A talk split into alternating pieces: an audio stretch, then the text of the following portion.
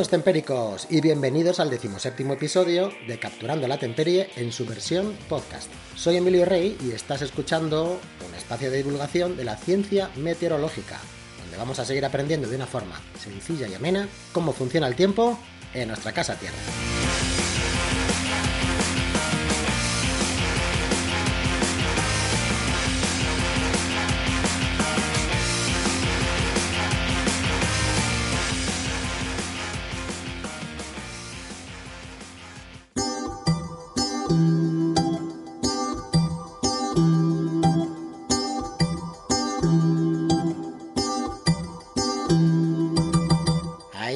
Ganas tenía de volver, por fin. Ya más de tres meses desde la publicación del último episodio de Capturando la Temperie, que fue el 26 de marzo de 2020. Hoy es 30 de junio cuando estoy grabando esto y aquí estoy. Desde luego, más que tres meses, parece que han pasado tres años, pero bueno, aquí estoy.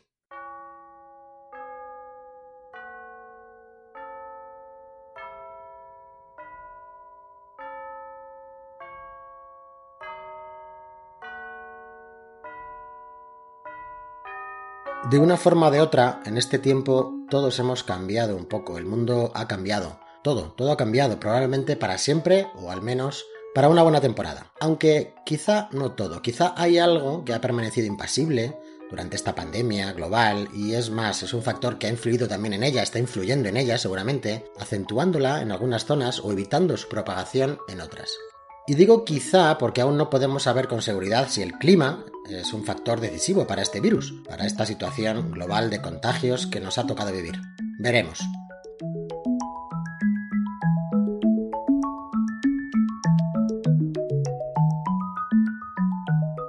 Pero bueno, basta de charlas, ya sabéis que me gusta ir al grano, si estás aquí es porque quieres seguir aprendiendo meteorología, climatología, espero que no se os haya olvidado la diferencia que hay, ¿verdad? ¿Verdad que no? Vale. Y escuchando pues a este friki meteo contar historias. Así pues, comenzamos. Hoy, para retomar el ritmo, vamos a hablar de un fenómeno meteorológico que es probablemente el más destructivo que podemos encontrar en nuestro planeta. Hoy hablamos de las batidoras atmosféricas, los tornados. Si en el anterior capítulo hablábamos de los bellos y apacibles candilazos, incluso hicimos una... os mostré una receta de cómo capturar un, un candilazo, ya sabéis, una puesta de sol o un amanecer con el cielo así rojizo. En este capítulo os quiero hablar de lo contrario, uno de los fenómenos atmosféricos más pavorosos que existen en nuestra casa Tierra, los tornados, aunque tengo que confesaros que para mí son igual de bellos.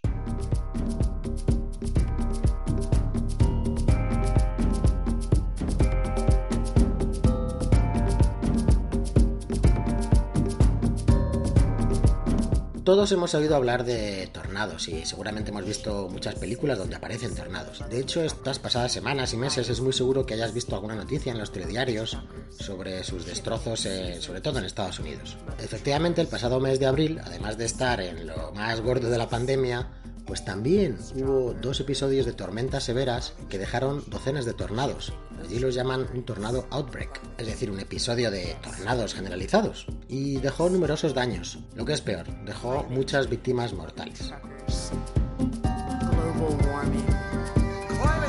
Por ejemplo, el 12 de abril, pues afectó a Luisiana, Mississippi, a Georgia. Por allí vieron como distintas tormentas eléctricas causaron graves daños en todas esas comunidades y tornados implacables dejaron pues más de 30 muertos y destruyeron cientos de casas.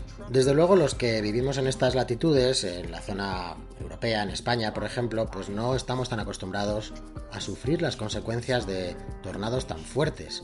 También los tenemos, también existen tornados, pero ya veremos que los tornados que se producen aquí en España no son tan fuertes, aunque pueden dejar destrozos y pueden causar daños, pero desde luego no tanto como lo que pasa en Estados Unidos. Pero bueno, ¿qué es un tornado?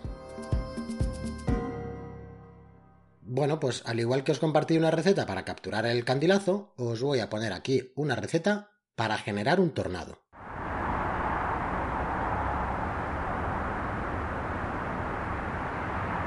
No la hagáis en casa, porque si hacéis en casa esta receta, malamente. Realmente, esta receta vale para que se produzca una supercélula, que no es más que una supertormenta capaz de generar tornados. Digamos que los tornados son como los pequeños frutos, muy destructivos eso sí, que ofrece esta gran tormenta que se llama supercélula.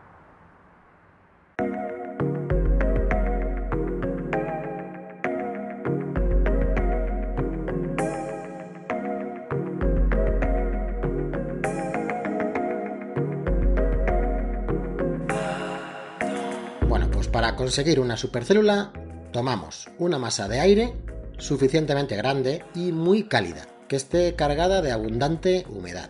Tomamos otra masa de aire, de similar tamaño, también grande, pero que esté mucho más fría y más seca.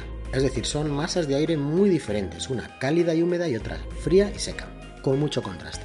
Bueno, pues lanzamos una contra otra, ahí a saco, de tal forma que choquen en un punto del terreno que no tenga muchos accidentes orográficos, una llanura, por ejemplo. Técnicamente decimos que deben converger horizontalmente. Lo que hacen dos trenes cuando chocan de frente, vamos, que convergen horizontalmente, pero que se meten un buen castañazo. Bueno, esperamos un poquito y aparecen unas buenas nubes de tormenta. Las iremos viendo crecer como si fueran grandes coliflores. Recordad, las nubes de tormenta se llaman cumulonimbus. Con una buena mezcla de estas dos masas y cantidades apropiadas de temperatura y de humedad, ya sabéis, necesitamos realmente mucha diferencia de temperatura y mucha diferencia de humedad entre las dos masas, añadimos un ingrediente más aún poco conocido y podemos obtener un tornado dentro de nuestra supercélula.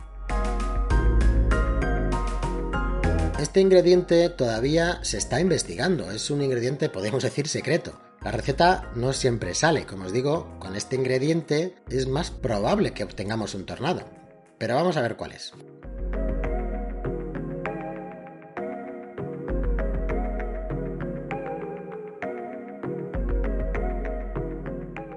Los ingredientes principales ya los hemos dicho. Dos corrientes de aire, dos masas de aire, una fría y otra más cálida, con diferente humedad. Convergen en horizontal. ¡Boom! Chocan.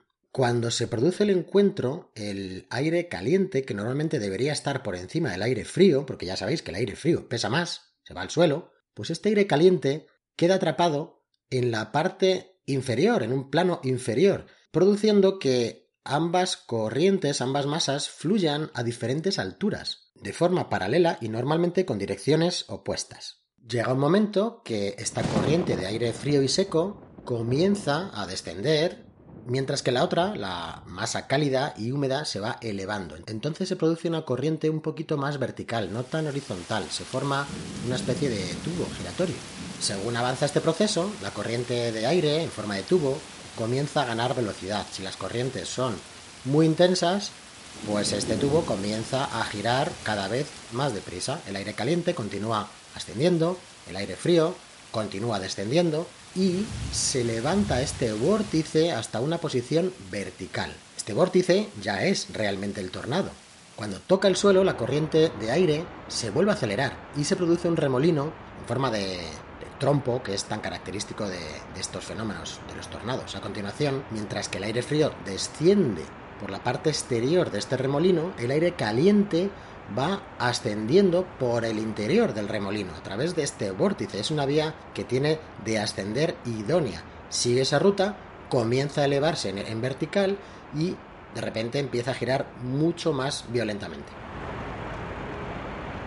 Realmente lo que se produce es un efecto de aspiradora, es un efecto de aspiración.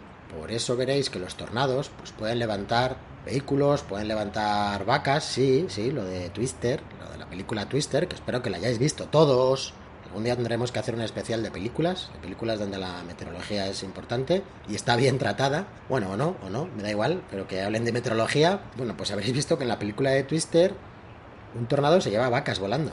Y diréis, qué bestialidad, una vaca volando. Bueno, pues sí, se puede llevar una vaca, no solamente una vaca, se puede llevar un coche, se puede llevar un camión, se puede llevar una casa, Así que sí, por supuesto que sí. El tornado puede ser muy violento. De hecho, puede ser el fenómeno atmosférico, el fenómeno meteorológico más violento que existe, incluso con vientos mucho más intensos que un huracán. Un huracán lo que pasa es que es mucho más grande, mucho más extenso. Puede tener más de mil, miles de kilómetros de extensión.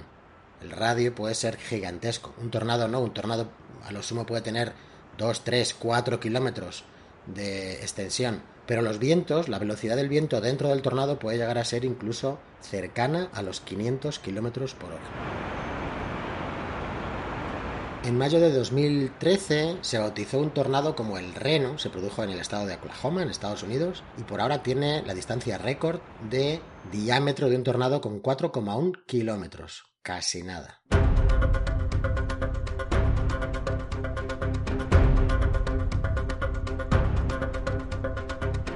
Ese momento en el que la corriente horizontal se pone vertical es el que se está estudiando realmente. Se sabe que hay un momento en que estas dos masas girando una alrededor de otra como un rulo, ese rulo se pone vertical, se va poniendo vertical y es cuando pues tú lo ves que toca tierra, los americanos pues hablan del, del touchdown, igual que hablan en el fútbol americano, pues también los tornados hacen touchdown y es cuando realmente son peligrosos, porque entonces empiezan a levantar cosas, empiezan a arrancar cosas y lo realmente peligroso de un tornado, bueno, evidentemente todo es peligroso en un tornado, pero, la, pero el peligro viene de todo lo que arrastra, de todos los escombros que arrastra, porque son proyectiles que van volando, van viajando pues a 100, 200, 300 kilómetros por hora y se clavan en cualquier lado.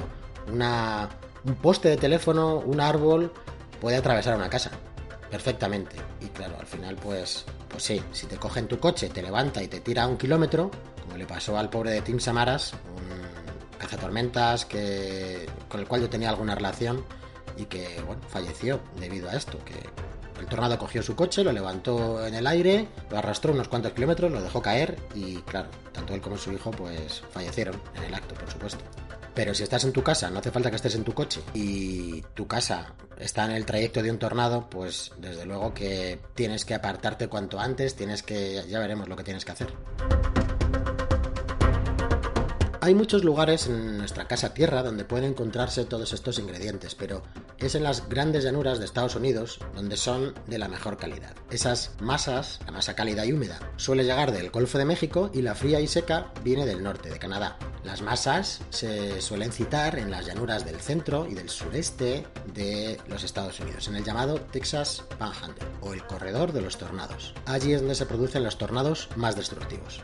Hay muchos científicos que están intentando encontrar cómo realmente es un tornado por dentro, cuál es la dinámica de los vientos, cómo se pone el tornado vertical. Hay algunos que incluso usan superordenadores diseñados específicamente para calcular pues estas fórmulas tan complejas de la mecánica de fluidos. Por ejemplo, el Blue Waters del National Center for Supercomputing Applications en la Universidad de Illinois, en Urbana. Madre mía, me ha salido del tirón. Pues bueno, pues este Blue Waters ha llegado a simulaciones espectaculares. Os voy a dejar en los comentarios del capítulo una simulación de una supercélula multitornádica que se produjo pues en 2011 eh, en el Reno, en Oklahoma. Como veis en Oklahoma pues hay unos tornados de muy buena calidad.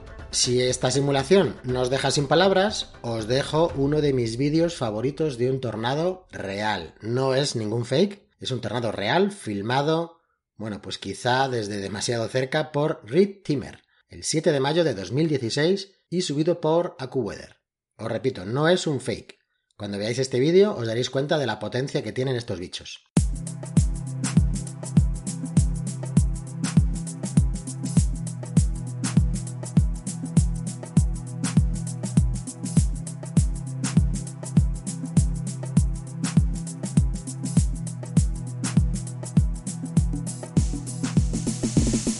¿Cómo se clasifican los tornados? Bueno, pues la escala Fujita mejorada o la escala EF, que viene de Enhanced Fujita, Fujita mejorada, es una escala usada en Estados Unidos para catalogar la fuerza estimada de los tornados según el daño que provocan. Como no te puedes meter dentro de un tornado para medir el viento, y si un tornado pasa por una garita donde haya un anemómetro, ya sabéis, que es el instrumento para medir la intensidad del viento, pues seguramente el anemómetro acabará en Pernambuco, lo arrancará de cuajo, no se puede medir, lo que se hace es catalogar los tornados por el daño, por los destrozos que provocan. Esta escala, eh, la escala EF, se elaboró para sustituir a la anterior escala, que era la escala F, la escala Fujita. Fujita Pearson, de hecho, se llama, que ya llevaba funcionando desde 1971. Esta EF empezó a usarse desde el 1 de febrero de 2007. La escala tiene el mismo diseño que la escala original, F, con seis niveles que van del 0 al 5. El National Weather Service, que es como la EMET aquí en España, hizo pública esta escala en una conferencia de la American Meteorological Society, de la Sociedad Estadounidense de Meteorología, en Atlanta, el día 2 de febrero de 2006. La escala EF se desarrolló entre los años 2000 y 2004 por la Fujita Scale Enhancement Project del Wind Science and Engineering Research Center. Como veis, he estado estudiando inglés a saco esta pandemia y tengo que amortizarlo. Bueno, pues esta escala se utilizó por primera vez un año después de hacerse pública, cuando algunas zonas del centro de Florida fueron golpeadas por varios tornados. El más fuerte se registró ya con esta nueva escala, un, categoría EF3. El primer tornado EF5 que se pudo evaluar fue uno que sucedió en Greensburg, en Kansas, el 4 de mayo de 2007. Tuve la oportunidad de documentar este tornado, el monstruo de Greensburg, en la página de Tiempo Severo, en Spain Severe Weather, página que tenemos de cazantormentas. Os dejo también el enlace en las notas del capítulo. Como decía, en España pues hay tornados. Realmente que se sepa documentado no ha habido ningún EF5 ni ningún EF4, pero sí algún F3, EF3 y mm, algunos que han producido pues bastantes daños. No hay que confundir los tornados con otros dos fenómenos atmosféricos muy parecidos, pero de menos intensidad. Son las tolvaneras y las mangas marinas. Las tolvaneras son remolinos de polvo que se pueden ver en días de verano, como el día de hoy, en zonas llanas también, en zonas del interior de la península ibérica, por ejemplo, pero se producen con el cielo normalmente azul, sin nubes. No descienden de ninguna célula tormentosa, de ninguna supercélula. Se producen por convección, se producen por eh, corrientes de aire caliente que suben, que arrastran también mucho polvo, por eso se pueden ver muchas veces, son los típicos remolinos de polvo que los americanos llaman Dust Devils, los demonios de polvo. Aquí en la zona de Toledo, por ejemplo, es la verdad es que es muy, muy dada a este tipo de tolvaneras y bueno, algunas pues pueden, pueden incluso llevarse por delante pues toldos, un puesto pequeño, una caravana, o sea que hay que tener cuidado con ellas. Si ves una tolvanera grande, aunque esté el cielo azul, aunque no esté lloviendo, pero ojo con la tolvanera que puede hacerte daño.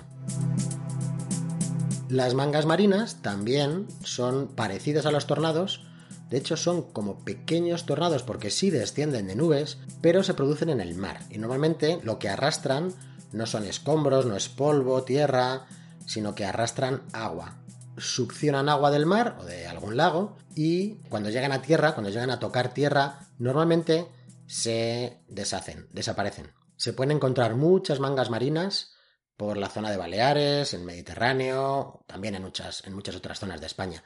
De hecho, creo recordar que en el Mediterráneo, en Baleares, se llaman Cap de Fibló. Bueno, pues seguramente se podrían hablar muchas más cosas de los tornados, pero bueno, Internet está lleno. Os voy a dejar alguna página. Hay una que es Tornado HQ, Tornado HQ, donde, bueno, realmente se persiguen tornados en Estados Unidos. Puedes hacer un seguimiento incluso en tiempo real de muchos de los tornados, de muchos de los equipos de cazatormentas que van persiguiendo células tormentosas, supercélulas, que filman tornados y que también en esa página pues puedes encontrar si vivís en Estados Unidos qué zonas se van a ver afectadas, qué zonas eh, están en alerta. En fin, es muy interesante y sobre todo muy útil porque recordad, los tornados son bellos, son manifestaciones de la naturaleza maravillosa, pero muy peligrosos, muy, muy peligrosos. Todos los años, pues desgraciadamente, fallecen muchas personas debido a los tornados y muchas de las personas que los, eh, que los eh, persiguen, estos cazatormentas, pues también, como os decía, Tim Samaras en mayo de 2013 pues iba persiguiendo un tornado, el tornado dio la vuelta porque tienen pues unas, unas direcciones, unos vaivenes, como si fuera una peonza que normalmente sí tiene una dirección más o menos eh, establecida, pero a veces se puede dar la vuelta. Y esto es lo que pasó, lo que le pasó a Tim Samaras. Un tornado pues virtualmente succionó su coche, lo arrastró hacia arriba, muchos metros sobre el nivel del suelo, lo dejó caer y bueno, pues allí falleció.